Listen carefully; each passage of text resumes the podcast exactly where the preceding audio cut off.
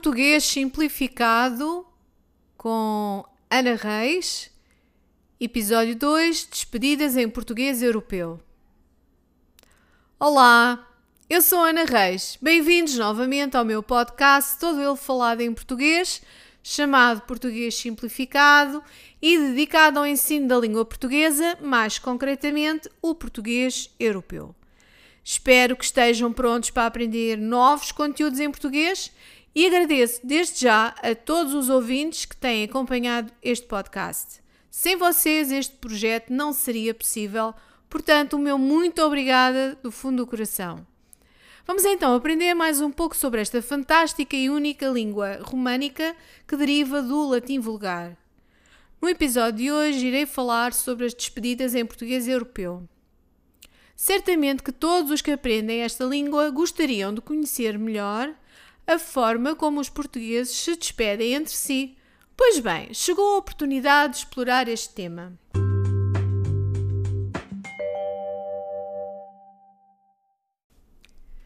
Quem já esteve em Portugal deu-se conta que os portugueses têm por hábito despedir-se e até saudar-se dando dois beijos na face. É de facto comum. E convém conhecer os rituais para quando estiveres numa situação deste tipo, saberes o que fazer. Imagina agora que estás a despedir-te de um amigo e ele aproxima-se de ti para te beijar na face e tu recuas de repente. Que mensagem estás a dar ao outro? Ah, e tal, eu não quero ter nada a ver contigo. Chega para lá. Ou então podes até mesmo pensar que o amigo quer ser mais do que um amigo, o que não é de todo o caso. Ele não quer namorar contigo, quer apenas despedir-se de ti à portuguesa. Seria uma situação meio estranha, não achas? Por isso já sabes, é comum dar dois beijos na face e retribuí-los. Outra forma interessante e diferente de outros países é o apertar as mãos, usando a mão direita, tanto para saudar como para nos despedirmos.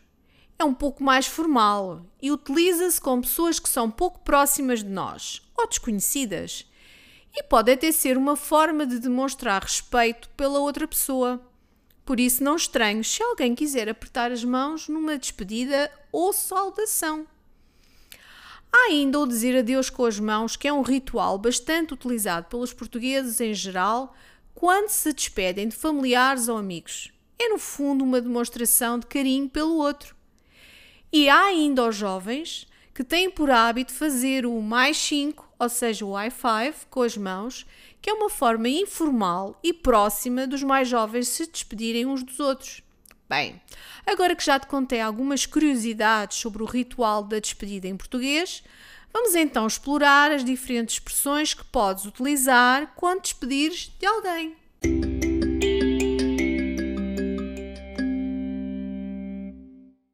Ora, quando te encontras a despedir de alguém que é apenas um conhecido ou com quem não tens uma relação muito próxima e queres manter assim um tom mais formal, podes utilizar as seguintes expressões: Até à próxima.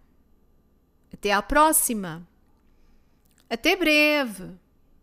Até breve. Adeus. Adeus. Sendo que esta última tanto pode ser formal como informal.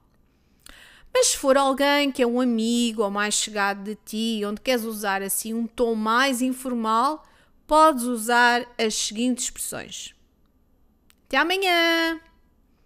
Até amanhã. Até já. Até já. Até logo.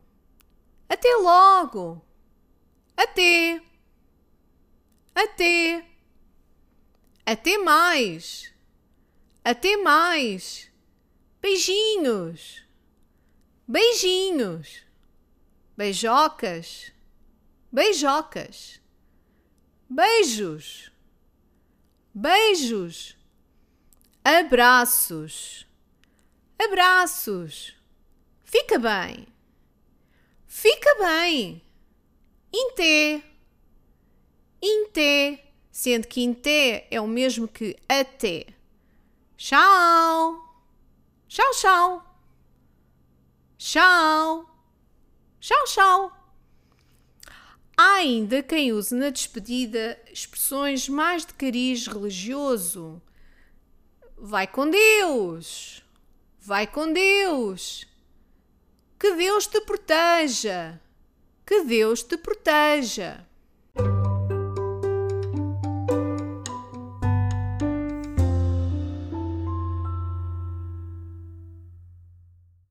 Bem, agora vamos imaginar um pequeno diálogo onde tu te despedes de um amigo que te é chegado.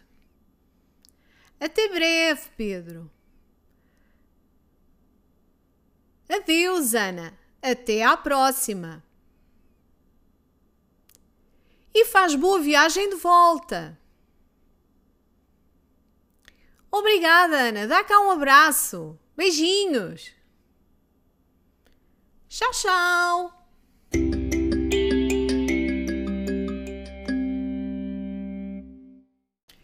Agora, para terminar, um pequeno extra neste podcast.